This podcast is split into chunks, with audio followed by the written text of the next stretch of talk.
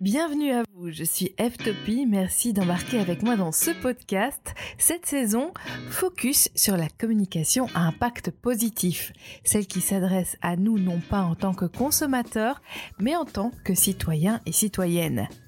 Pourquoi certains messages nous inspirent, nous poussent à agir alors que d'autres non? Pour explorer ce chaînon mystérieux entre information et action, je vous propose plusieurs entretiens passionnants avec des experts de la communication à impact.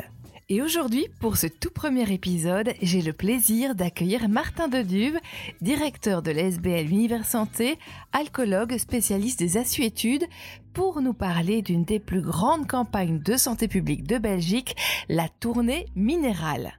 Tournée minérale, c'est un mois sans alcool pour retrouver plus d'énergie. Une meilleure concentration. Un meilleur sommeil. Plus de confiance. Bonjour Martin Deduve, ravi de vous accueillir dans ce podcast. Bonjour, merci de m'avoir invité. Alors il fait magnifique aujourd'hui dehors, ça aurait été sympa aussi de discuter autour d'un verre en terrasse, n'est-ce pas? Et ce n'est pas interdit. Ah, c'est absolument pas interdit, pour autant que ce verre soit sans alcool, évidemment, euh, ça aurait été avec plaisir de, de pouvoir vous retrouver en terrasse. Ah oui, c'est vrai que quand on parle d'un verre en terrasse, on imagine tout de suite un verre d'alcool, mais ça peut être autre chose, un petit cocktail sans alcool par exemple, un mocktail. Ben oui, un petit mocktail, voire même, peut-être même qu'on peut se lancer et être fou et boire un verre d'eau.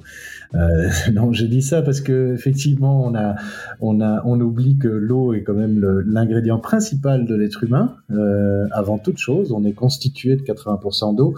Alors bon, ceux qui écoutent se disent ça y est d'emblée, on, on, part sur un, un schéma très hygiéniste. Euh, de la santé, on ne pourra pas boire un petit verre d'alcool alors qu'il se rassure, euh, tournée minérale ne dure qu'un mois. Euh, et les 11 autres mois de l'année, on fait ce qu'on veut. Et d'ailleurs, on fait de toute façon ce qu'on veut. Euh, L'idée est plutôt d'inviter les gens à faire une pause dans leur consommation d'alcool. Mais oui, l'alcool est omniprésent dans notre culture, dans notre société. On le trouve partout, à toutes les heures du jour et de la nuit. Euh, si on habite dans un environnement un peu urbanisé, on fait 200 mètres euh, maximum et on trouve euh, un magasin euh, qui, qui, vendra de l'alcool ou un bar ou une supérette, voire même une librairie, voire même une boucherie, voire même une boulangerie où on trouvera encore de l'alcool. Donc ça peut paraître étonnant, mais effectivement, chez nous, on trouve de l'alcool vraiment, vraiment partout. Oui, c'est vrai que l'alcool est vraiment banalisé chez nous, et pourtant, c'est un véritable problème de société. Ben, C'est-à-dire que euh, autant euh, on, on, peut tout à fait concevoir que boire un verre est agréable, euh, boire un verre d'alcool est agréable euh, quand c'est socialement partagé, euh, mais, mais qu'effectivement, en fait, il y a une, une, partie significative de la population qui va développer une relation problématique avec l'alcool. Il y a, et quand je dis significatif, c'est très significatif en fait, hein, c'est 15%, donc une personne sur sept va euh, développer une relation problématique avec l'alcool et une personne sur dix va en mourir. En Belgique, 10% de la mortalité, euh, environ 10% de la mortalité est due à une surconsommation d'alcool. Donc, euh, on ne s'en rend pas compte parce que c'est notre drogue culturelle, parce que nous l'avons accepté socialement. Euh, on ne se rend pas compte de l'impact social et sanitaire de l'alcool. Donc, je le répète, notre idée n'est pas de bannir l'alcool de la société, loin de là. Euh, je suis moi-même consommateur d'alcool, pas pendant tournée minérale, mais je suis moi-même consommateur d'alcool. Mais, euh, mais par contre, euh, inviter euh, à se poser la question de quel est notre rapport à l'alcool pour être sûr que ce rapport soit le moins problématique possible tout au long de la vie, eh bien, je pense que c'est une démarche saine et, positive. Surtout que l'alcool en petite quantité agit comme un lubrifiant social, mais en grande quantité va plutôt mettre des grains de sable dans les rouages. Donc euh, l'idée, c'est de bien garder quelque chose de fluide. Oui, parce que c'est une campagne qui s'adresse à tous et toutes. On est combien en Belgique à la suivre pour le moment? Vous savez un petit peu estimer euh, le nombre de personnes? Oui, c'est entre 16 et 17% de la population adulte, c'est-à-dire environ un million et demi de Belges. Donc c'est considérable. Hein. Euh, c'est une vraie réussite cette, cette campagne tournée minérale et, et, on peut que s'en réjouir. Euh, D'ailleurs, on fait mieux que nos voisins qui ont adopté le Dry January, que ce soit les Anglais ou les Français. Et justement, est-ce qu'il y a des différences entre le Dry January et la tournée minérale? Il y a trois jours de différence. le dry January fait 31 jours et, le, et, le, la tournée minérale en fait 28 ou 29 pour les années bissextiles. Non, au-delà de la boutade, parce que c'est vrai que je, dis ça souvent en disant euh, les Belges sont pragmatiques, ils ont choisi le mois le plus l'année. Euh, non, il n'y a pas de grande différence. En fait, la tournée minérale est née de l'idée du dry January. Donc les Anglais ont été les premiers à créer ce dry January en 2013. Ils ont fait leur première édition. Et en 2017, la Fondation contre le cancer en Belgique a décidé d'adapter le concept et ont créé euh, alors la tournée minérale, qui, au-delà du nom qui a changé, et d'ailleurs je trouve que le, choix du nom a été très inspirant parce que ça participe, je pense aussi, euh, au bon résultat de la campagne. Euh, c'est beaucoup mieux que Dry January, quoi, pour le dire autrement. Tournée minérale, ça sonne, ça claque, c'est un slogan en soi. Et donc, au-delà du changement de nom, ben, il y avait aussi un changement de mois, tout simplement parce que en Belgique, euh, la Fondation contre le cancer s'est dit à l'époque, ben, le mois de janvier n'est peut-être pas le mois idéal, tout simplement parce qu'il y a une tradition dans pas mal d'entreprises de faire un petit pot de bonne année et qui se fait souvent au mois de janvier dans les entreprises. Et, et, et comme ils souhaitaient aussi euh, relayer un maximum la campagne au sein des entreprises, eh bien, euh, c'est pour ça qu'ils ont fait le choix du, du mois de février plutôt que du mois de janvier. Euh, aujourd'hui, je, pense que c'est encore un bon choix, même si évidemment on a un peu de concurrence avec les dry January qui commencent à prendre de l'ampleur euh, chez nos voisins. Euh, mais c'est pas grave. En fait, moi personnellement, euh, en termes de santé publique, euh, qu'on s'arrête de boire en janvier ou en février, peu importe. L'idée, c'est qu'on s'arrête de boire et qu'on fasse une petite pause dans sa consommation pour vérifier son rapport à l'alcool. Et d'ailleurs, on le voit en particulier cette année, hein, parce qu'on est en plein dedans là et on, on, voit les réactions sur les réseaux sociaux. Euh, on a de plus en plus de gens qui décident de faire les deux. C'est-à-dire qu'ils disent ah ben moi j'ai déjà commencé en janvier et je continue avec tournée minérale et donc parce qu'ils en ils en perçoivent les bienfaits et puis finalement ils se disent bah pourquoi pas deux mois plutôt qu'un. Oui j'ai vu ça. Euh, Il y a pas mal de personnes effectivement qui font ça. C'est une bonne idée. Euh, bah oui, pourquoi vous avez justement repris cette euh, tournée minérale depuis deux ans, je pense, ou tout c'est la troisième année troisième année. Trois ans. Voilà. Euh, comment on réfléchit à mettre en place une campagne de ce type? En fait, pour nous, et quand je dis nous, c'est Univers Santé, c'était assez naturel. Euh, de reprendre une campagne de ce type parce que les bases étaient déjà très saines. Alors, qu'est-ce qu'on entend par base saine pour une campagne? Ben, euh, D'abord, un abord positif. Et ça, c'est essentiel. Nous ne sommes pas faits pour ne pas faire. Nous, les êtres humains, nous ne sommes, pas faits pour ne pas faire. Je m'explique. En santé publique, on donne souvent des injonctions négatives. Ne pas fumer, ne mangez pas trop gras, euh, pas trop sucré, pas trop salé, et ainsi de suite. Or, les êtres humains, je le répète, nous ne sommes pas faits pour ne pas faire. Si je vous dis ne pensez pas à une chaise, eh bien, euh, si vous n'avez pas eu d'image mentale de chaise là maintenant où je vous parle, nous allons foncer directement aux urgences. Oui, je ne suis pas humaine. Voilà. ou alors un gros déficit neurologique et il va falloir, euh, il va falloir traiter cela rapidement. Mais euh, donc nous ne sommes pas faits pour ne pas faire. Or, euh, en santé publique, on utilise trop souvent des injonctions négatives. Et, et donc, par extrapolation, de manière générale, je pense que quand on fait de la prévention, de la sensibilisation, de l'information et même de la réduction des risques, L'idée est plutôt de donner des solutions que de pointer les problèmes. Tournée minérale fait partie des solutions. C'est-à-dire qu'on propose de faire quelque chose pendant un mois, euh, avec d'ailleurs euh, en mettant en avant les bienfaits et pas et pas tout ce qu'on risque si on boit de l'alcool, c'est plutôt tout ce qu'on gagne à ne pas en consommer pendant un mois. Et cette démarche-là, pour nous, est essentielle parce que c'est vraiment donner envie plutôt que de pointer les risques. Les risques, les, gens les connaissent relativement bien. Alors, je, je, nuance parce que on les connaît plus en matière de tabac, par exemple, qu'en matière d'alcool. On a plutôt tendance à minimiser les risques alcool Alcool, on entend souvent boire euh, ou conduire, il faut choisir, mais c'est vrai que j'ai pas l'impression qu'il y a beaucoup d'autres campagnes. Euh. Non, et d'ailleurs, il y a peu de gens qui, prennent la mesure du, risque alcool dans notre société, malheureusement. Donc, euh, d'ailleurs, Tournée Minérale peut contribuer aussi à ça, mais c'est pas l'angle d'attaque principal. Nous ne voulons pas mettre l'accent sur tous les risques liés à l'alcool, mais plutôt l'accent sur les bénéfices à faire une pause. Et, et donc, assez naturellement, pour nous, reprendre cette campagne, c'était logique, même si Univers Santé s'adresse d'abord principalement aux jeunes, hein, parce que nous mhm. sommes une ASBL qui au départ s'adresse quasi exclusivement au monde étudiant. Et, puis avec Tournée Minérale, ben là, on s'adresse plutôt aux 18 ans et plus, au sens large. Et d'ailleurs, les étudiants sont particulièrement peu concernés par tournée minérale. Ben non, nous, on vient de faire une tournée minérale, voire, voire deux avec notre blocus et, nos examens. Donc, euh, ne nous emmerdez pas avec votre, euh, votre tournée minérale. Voilà en gros ce qui ressort quand on, quand on parle euh, de tournée minérale avec les étudiants. Et c'est pas grave. Là aussi, effectivement, c'est pas le but. Ici, ça s'adresse vraiment à une population beaucoup plus large. Et quels sont les objectifs que vous poursuivez à travers Tournée Minérale, à travers ce défi? Le premier objectif, c'est de pouvoir vérifier son rapport personnel avec l'alcool. Euh, quand on fait une pause dans sa consommation, on peut se rendre compte plus facilement, d'abord, un, est-ce facile ou difficile, voire même impossible. Deux, est-ce qu'il y a finalement dans ma consommation habituelle, est-ce qu'il y a, outre les verres plaisir, est-ce qu'il y a des verres réflexes?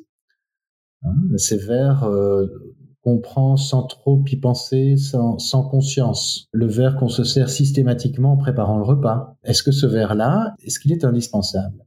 Est-ce que c'est un vrai verre plaisir ou c'est un verre réflexe?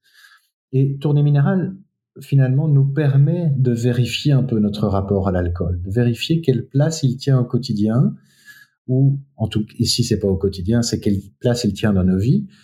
Et en général, d'ailleurs, ce qu'on remarque, c'est que les participants à Tournée Minérale, 1, en 9 sur 10 déclarent avoir au moins un des bienfaits. Et deux, euh, on sait aussi que parmi les participants de Tournée Minérale, en moyenne, six mois plus tard, donc six mois après tournée minérale, eh bien, nous aurons diminué en moyenne de 20% notre consommation. Donc, ça montre qu'en fait, on, peut changer même durablement son rapport à l'alcool. Parce que l'alcool s'installe euh, assez fréquemment de manière insidieuse dans nos vies.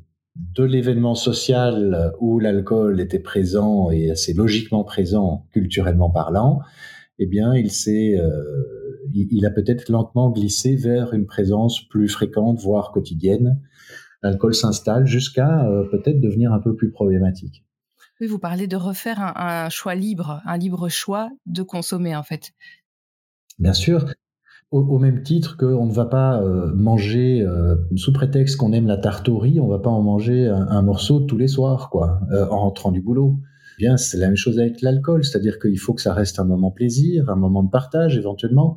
Et si c'est pas de partage, que ce soit de nouveau un plaisir conscient, euh, mais que ce soit pas un réflexe. Et, nous sommes nombreux aussi à, confondre parfois plaisir et réflexe, hein, ou pour légitimer finalement ce besoin de consommer, on va dire mais non, c'est de l'alcool plaisir, là où au fin fond de soi, si on fait un peu son propre euh, examen, on se rend bien compte que ben non, peut-être qu'en fait cet alcool-là, c'est pas que de l'alcool plaisir, c'est aussi peut-être un alcool réflexe, voire un alcool médicament. Quand on ose euh, finalement s'interroger un peu plus précisément sur sa consommation, eh bien, on, va être un peu plus honnête par rapport à soi-même.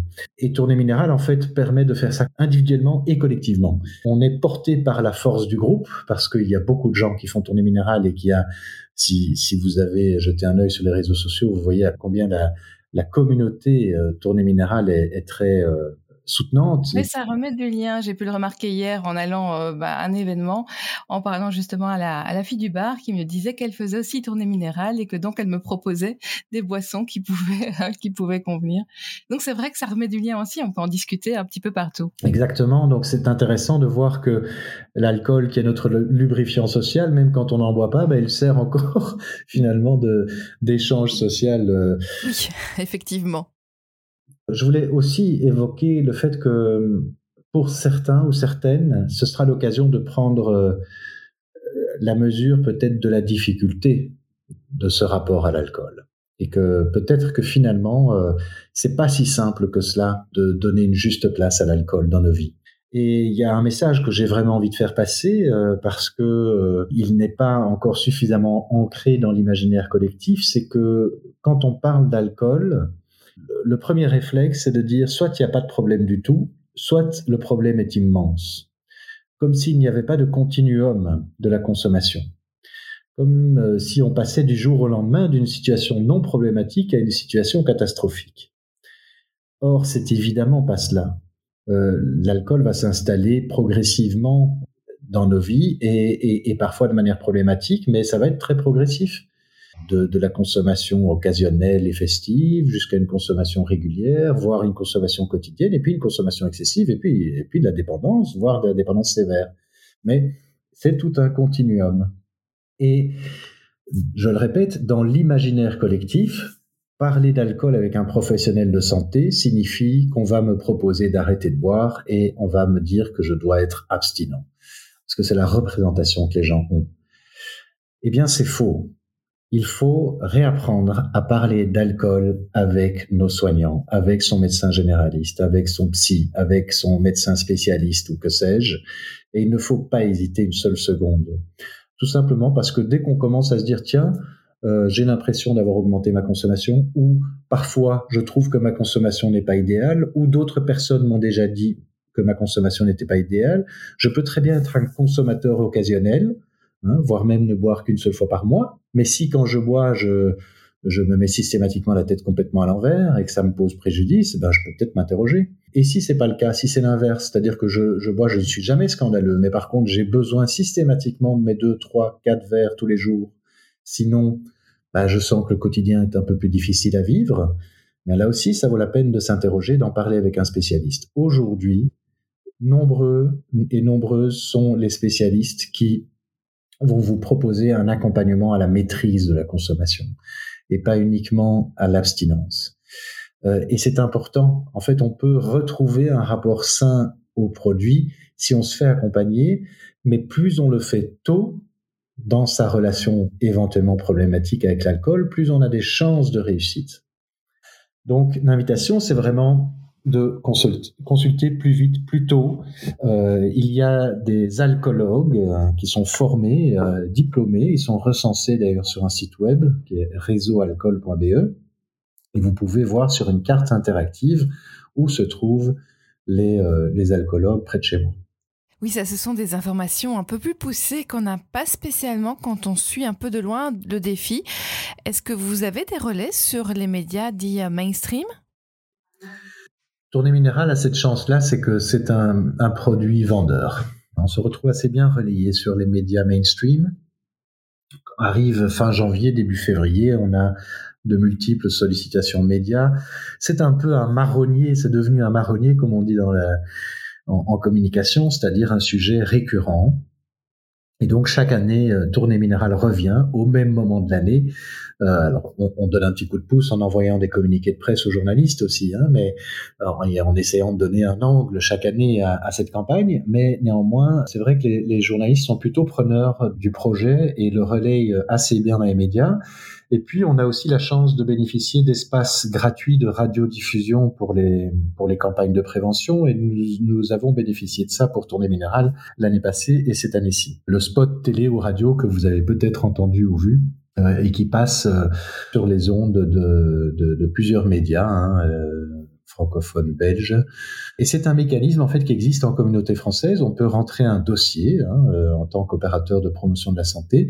Euh, ça prend quelques mois, donc il faut s'y prendre bien à l'avance. Mais euh, dans ces cas-là, on peut obtenir des espaces de diffusion gratuits et clairement, c'est un processus très intéressant parce que ça nous donne une tribune médiatique mainstream importante que nous ne pourrions jamais nous offrir si on devait payer comme un publicitaire, comme un annonceur classique.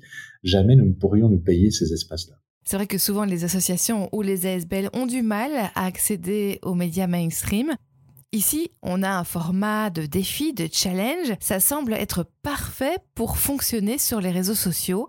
Alors comment ça se passe cette année? Ça fonctionne assez bien sur les réseaux sociaux, même si on espère, on espère toujours plus. Il faut savoir qu'on est reparti de zéro. Donc euh, la Belgique est un pays compliqué, euh, comme vous le savez, et lorsque la Fondation contre le cancer nous a demandé de reprendre la campagne pour le, les francophones du pays, il a fallu se coordonner aussi avec les flamands, qui ont récupéré, eux, on va dire, la, campagne du côté néerlandophone. D'association à association, il n'y a pas de problème, évidemment. Mais au niveau plus politique, c'est un peu plus compliqué. Un exemple, c'est que le, ministre flamand de la Santé a souhaité que Tournée Minérale s'appelle dorénavant Tournée Minérale Vlaandre.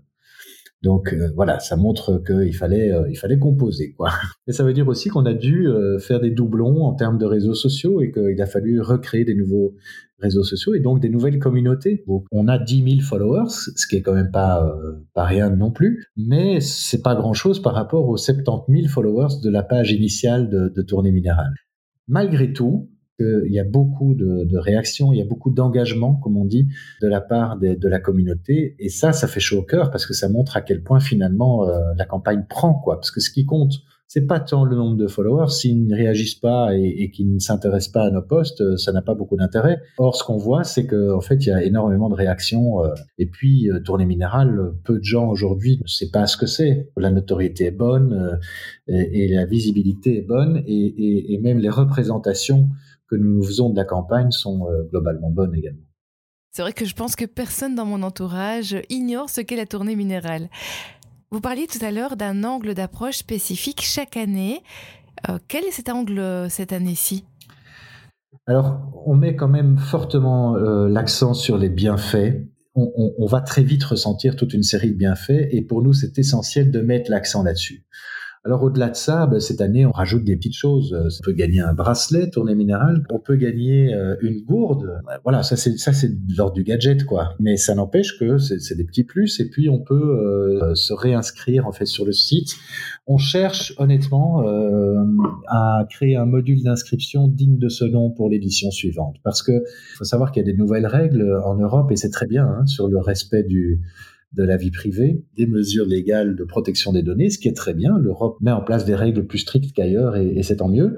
Euh, mais ça veut dire aussi que pour nous, c'est un peu plus compliqué de mettre en place une inscription euh, sur un site web, etc. Donc, euh, mais on, ne désespère pas de trouver la bonne formule pour pour l'édition suivante parce que il y a, y a tout de même pas mal de participants qui le demandent même si on a vu que paradoxalement, d'année en année, il y a de plus en plus de gens qui font tourner minérale, mais de moins en moins de gens qui s'inscrivent. Néanmoins, on a quand même envie de répondre à cette demande. Euh, vous pensez que euh, des campagnes de santé publique comme ça peuvent arriver à influencer ou à modifier la culture dans laquelle on, est?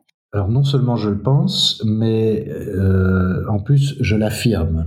C'est-à-dire que nous avons évalué ça. Un exemple, il est plus facile de refuser un verre d'alcool pendant le mois de février que pendant tout le reste de l'année.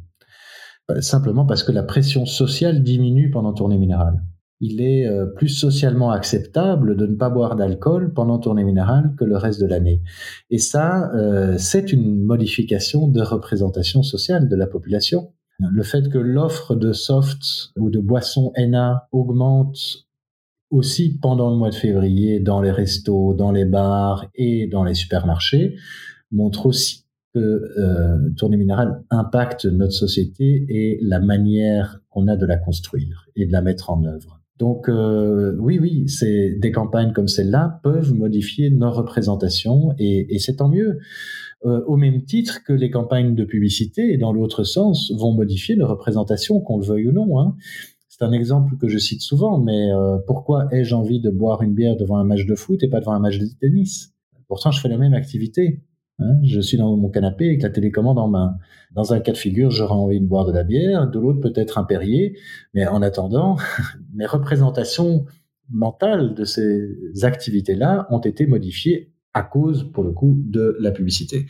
Eh bien, je pense que si nous faisons bien notre job de préventeur, comme disent les Français, on peut aussi euh, favoriser des réflexes santé, des représentations plus proches de la santé il y a quand même un grand déséquilibre au niveau des moyens entre euh, la publicité des alcooliers et vous parlez de contre-lobbying.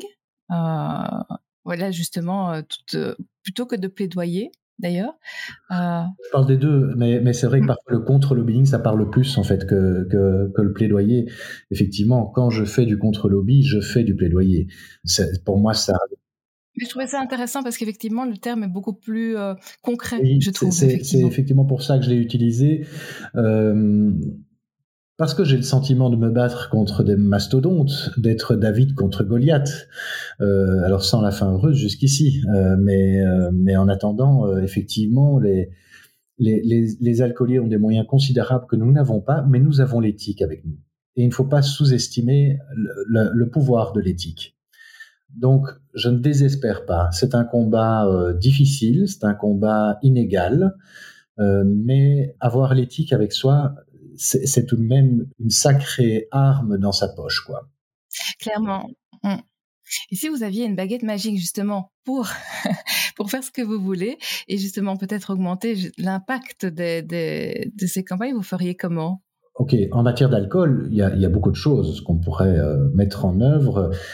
Soyons précis de nouveau. L'idée n'est pas d'éradiquer le produit, mais de vivre dans un cadre qui ne pousse pas systématiquement à la surconsommation. Dès qu'on parle de drogue ou d'alcool, on a une fâcheuse tendance à mettre le curseur de la responsabilité quasi exclusivement sur l'individu. Hein, c'est-à-dire que, bah, s'il boit trop, si elle boit trop, c'est de sa faute. S'il consomme euh, trop de cannabis ou que sais-je, c'est de sa faute. En matière d'alcool, si on parle d'alcool, eh bien en fait, et, même hein, de manière générale, c'est toujours multifactoriel, mais euh, peu importe le produit, mais soyons précis, en matière d'alcool, eh bien, ce qui va influencer ma consommation et la consommation de tout un chacun, c'est euh, cet ancrage culturel, c'est ma génétique. Je peux effectivement avoir un, terrain génétique défavorable qui va me pousser plus facilement vers les addictions, par exemple. C'est euh, le cadre de vie dans lequel j'ai grandi, qui va me donner des codes sociaux, plus ou moins positifs, plus ou moins négatifs c'est euh, mon niveau euh, socio-économique qui va euh, faciliter ou, au contraire me mettre en difficulté et, donc est-ce que je vais en, compensation me tourner vers des solutions vers des produits qui vont m'aider à traverser les, les, aléas de la vie? C'est des rencontres avec les uns les autres, mais c'est aussi la législation, c'est aussi euh, les règles publicitaires et commerciales. C'est le fait que, bah, tiens, euh, quand j'étais chef scout, on pouvait faire deux bacs plus un gratuit euh, grâce à InBev qui nous vendait ces, produits. c'est le fait que quand je suis étudiant, on me propose de la bière à très bon marché et en grande quantité.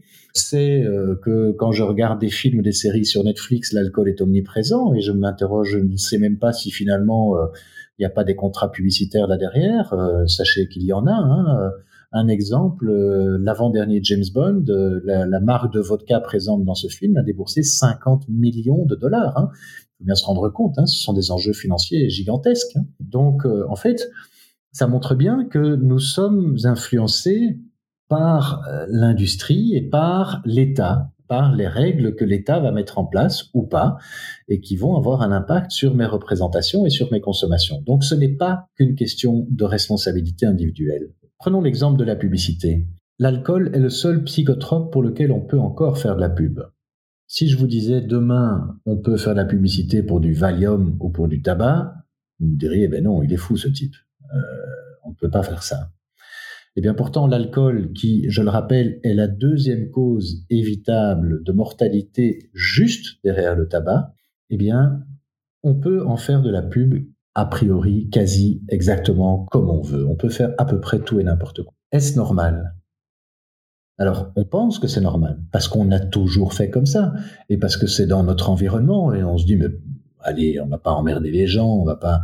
Ben non, posons-nous la question. De nouveau, moi, c'est pas le produit qui pose problème, c'est tout ce qui pousse à sa surconsommation. Et qui est complètement invisible, qu'on ne voit pas en fait. C'est pas seulement les pubs à la télé, c'est plein de choses dans notre vie quotidienne qui viennent par euh, mille, mille voies différentes. Oui, c'est euh, omniprésent et, et, de manière extrêmement insidieuse. Euh, c'est dans les magazines, c'est dans la rue, c'est euh, évidemment dans, dans, vos boîtes mail, c'est euh, dans, dans vos fils sur les réseaux sociaux, c'est dans, les, dans les cercles étudiants, c'est dans les clubs sportifs, c'est dans les stations-service, c'est dans vos librairies, c'est dans vos supermarchés, c'est trois petits points. Donc c'est omniprésent. Et c'est là, en faisant la tournée minérale, qu'on s'en rend compte. Oui. Et alors, je rajouterais qu'en plus, hein, cette omniprésence, elle va impacter d'autant plus les personnes les plus vulnérables. Et ça, il y a peu de gens qui le savent. Donc, quand on souffre de dépendance à l'alcool, hein, donc chez les personnes qui sont déjà fragilisées par rapport à l'alcool, on va avoir ce qu'on appelle un biais attentionnel. C'est-à-dire qu'on va développer une attention accrue, malgré soi évidemment, aux signaux alcool. C'est-à-dire que quelqu'un qui est dépendant à l'alcool va percevoir deux à trois fois plus vite les signaux alcool que quelqu'un d'autre. Donc, cette personne passe dans la rue, il y a une pub alcool, cette personne euh, la verra beaucoup plus et plus rapidement que quelqu'un qui n'a pas de problème avec l'alcool. Et c'est la même chose pour les jeunes, qui sont aussi, euh, qui constituent aussi un public plus vulnérable. Qu'on le veuille ou non. Alors, quand on a 20 ans, on se remet plus vite d'une cuite hein, que quand on en a 45. Mais en attendant, euh, le cerveau va trinquer deux fois plus, sans mauvais jeu de mots. Tout simplement parce qu'un jeune cerveau est plus fragilisé, plus fragile par rapport en particulier à l'alcool, qui est un produit neurotoxique. Et donc, le jeune va avoir un impact plus grand de sa consommation qu'un adulte. Mais le jeune va aussi être plus sensible à la publicité qu'un adulte c'est pas un vieux con qui dit ça, c'est la science qui dit ça. Tout simplement parce que le cortex préfrontal, qui est la partie avant du cerveau, est encore immature jusqu'à 25 ans. Or, c'est le siège de l'inhibition des émotions. Et la publicité agit principalement sur nos émotions. Donc, pour le dire simplement, plus je suis jeune, plus je suis perméable à ces pratiques publicitaires parce qu'elles agissent sur mes émotions. Et donc, je vais être plus, plus sensible encore. Donc, je le résume, la publicité a un impact plus grand et chez les jeunes et chez les personnes qui ont déjà un problème avec l'alcool. Donc c'est double problème, c'est double dose, quoi, double peine pour ces publics-là. Donc euh, voilà, je pense qu'à un moment donné, il faut pouvoir siffler la fin de la récré. Il faut aussi pouvoir mettre en place des mesures euh, collectives pour le bien-être et la santé de toutes et tous. Un exemple, et pour la réduction des risques. Un exemple, l'eau gratuite dans l'ORECA. Mesure simple, peu coûteuse, et quoi qu'en dise l'ORECA, qui se bat évidemment euh, bec et ongle pour que ça n'arrive pas, hein, euh, les lobbies de l'ORECA sont aussi très puissants. Mais quand même, c'est le cas chez tous nos voisins, hein, euh, l'eau gratuite. C'est pas pour autant qu'ils sont tous en faillite. Hein. Euh, et ça a été mesuré d'ailleurs, c'est que ça a un impact quasi euh, quasi minime, si ce n'est que maintenant en Belgique, les restaurateurs ont pris l'habitude de se faire des marges de 500 à 1000% sur l'eau. Regardez combien vous payez une bouteille d'eau dans un resto. Hein. C'est surtout parce qu'on sait que en fait, quand on consomme de l'eau et qu'on consomme de l'alcool, en même temps, eh bien, on réduit les risques, on divise, les risques par deux. Pardon. Mhm. En festival, c'est passé ou bien il y a de plus en plus de festivals qui proposent de l'eau gratuite, mais il y a en Brabant wallon, par exemple, il y a eu une, volonté de que pour tous les festivals qui bénéficient de financement public, il y ait une obligation de mise à disposition d'eau gratuite. Oui, donc là, il y, a, une action politique. Il y a une action politique. Donc ça montre effectivement qu'à un moment donné, si on prend des mesures politiques, on peut agir efficacement sur le terrain. Parlons de manière scientifique aussi.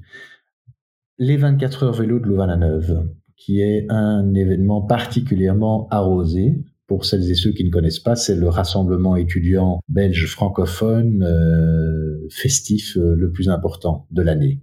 Hein, c'est 50 à 60 000 étudiants qui se réunissent et qui font la fête. Ça rappelle des souvenirs, tout ça. eh bien, à partir du moment où nous avons mis en place une distribution active d'eau gratuite, nous avons divisé par deux les interventions de la Croix-Rouge. Donc, euh, ça montre à quel point euh, c'est efficace. Alors, ça ne règle pas tout, mais ça participe vraiment à réduire les risques. Pour rappel, l'alcool déshydrate et déshydrate fort. Et plus on se déshydrate, plus on augmente encore sa concentration en alcool. Donc, remettre de l'eau dans le circuit, c'est une des manières les plus efficaces de réduire les risques liés à ces consommations. D'où l'importance de rappeler l'importance de l'eau, justement, comme on l'a fait tout au début du podcast. Mais oui, et, ça montre qu'en fait, euh, la volonté politique et la, et la responsabilité politique est grande et que ce n'est pas qu'une responsabilité individuelle.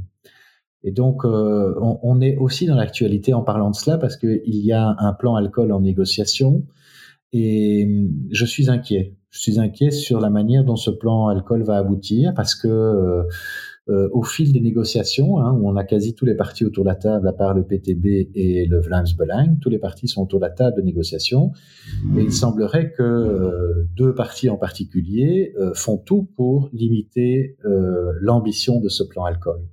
Et ça m'inquiète parce que aujourd'hui, on, on, on risque d'aboutir à une coquille vide. Donc, ce sera quand même la troisième tentative infructueuse pour la Belgique de se doter d'un plan alcool.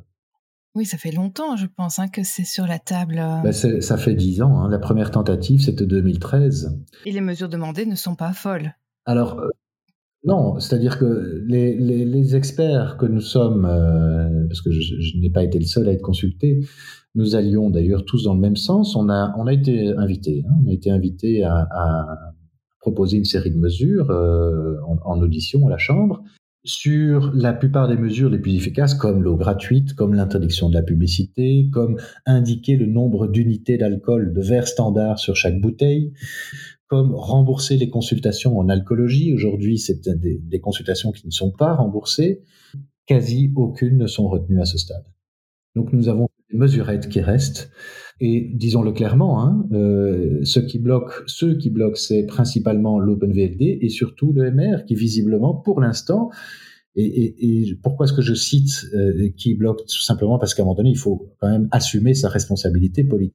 Au nom du libre marché, on évite de prendre à bras le corps une problématique de santé publique. Et même d'un point de vue économique, parce que c'est ça les arguments principaux mis en avant, c'est une aberration complète l'alcool, le mésusage d'alcool coûte beaucoup plus cher à l'État et aux citoyens que ce qu'il ne rapporte.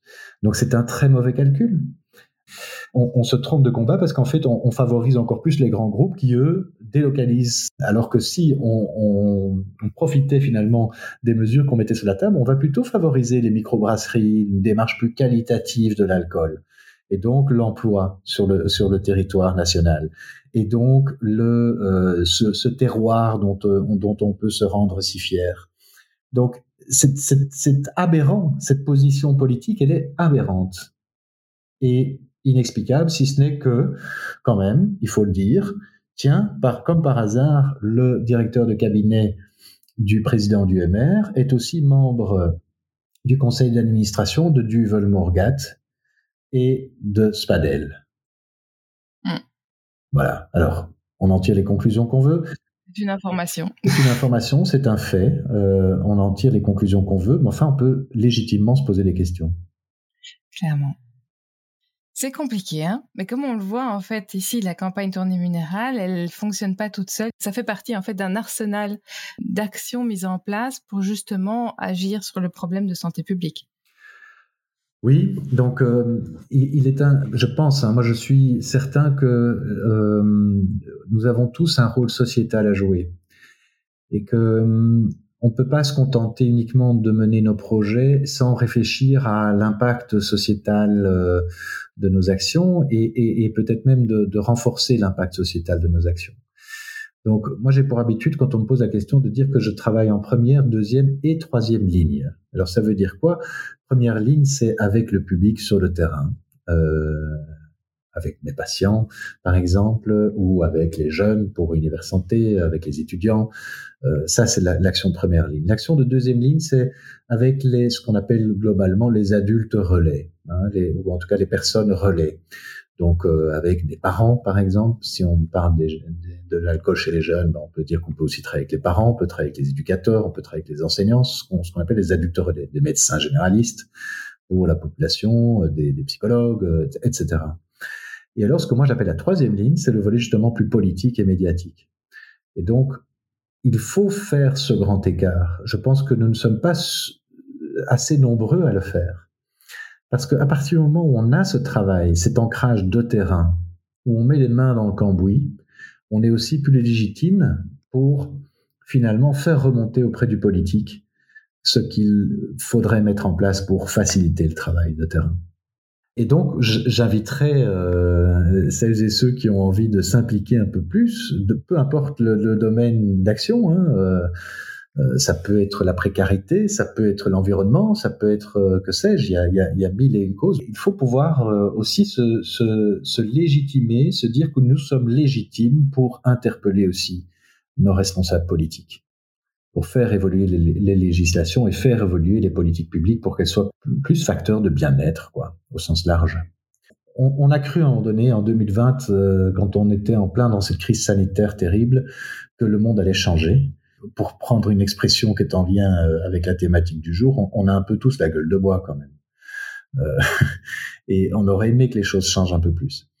Peut-être que euh, si on collectivement se rappelait que nous avons tous une mission aussi d'interpeller euh, euh, finalement la société, de faire évoluer nos, nos, nos, politiques publiques au sens large. Hein. Il ne faut pas d'ailleurs les, les, les, responsables politiques sont pas les seuls hein, responsables. Il faut pouvoir finalement agir sur tous les leviers de ce qui fait société, euh, à commencer par nos propres représentations et notre propre manière d'agir ça, ça dépasse, hein, quand je parle d'interpellation politique et médiatique, ça dépasse la personne politique. C'est c'est une dimension sociétale. Quoi. Faire pression, enfin, ou en tout cas groupe pour euh, pour changer les choses. Oui, et euh, travaillons à faire évoluer nos collectifs vers plus de bien-être, de qualité de vie et de santé, et rappeler que euh, lorsque nous agissons, Prenons l'exemple, je sais pas moi, euh, parce que on, parle d'interpellation politique, euh, de demander aux politiques de prendre des mesures, mais si moi-même, quand j'agis, je ne suis pas cohérent avec ces revendications, ben je, vais perdre finalement en, puissance dans euh, l'évolution sociétale.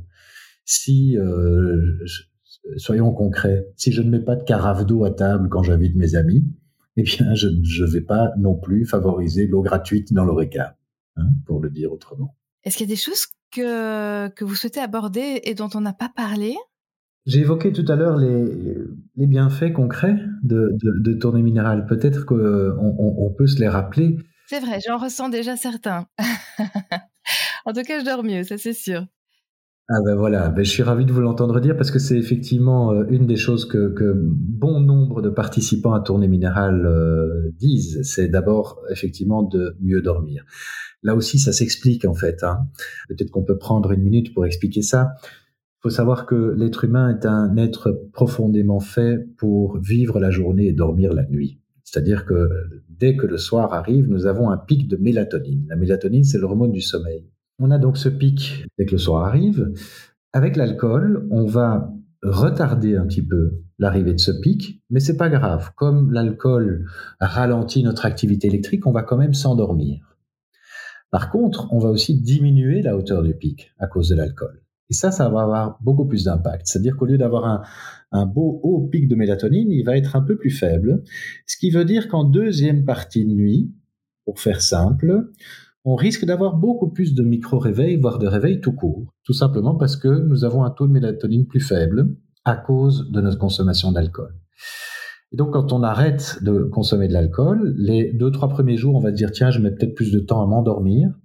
En revanche, la qualité du sommeil va être beaucoup plus importante. Et donc, une meilleure forme générale, un meilleur enthousiasme, un meilleur moral. On va aussi euh, peut-être perdre un peu de poids parce que l'alcool, c'est calorique pour autant qu'on ne compense pas avec du sucre euh, ou qu'on se rue sur le chocolat à défaut d'alcool.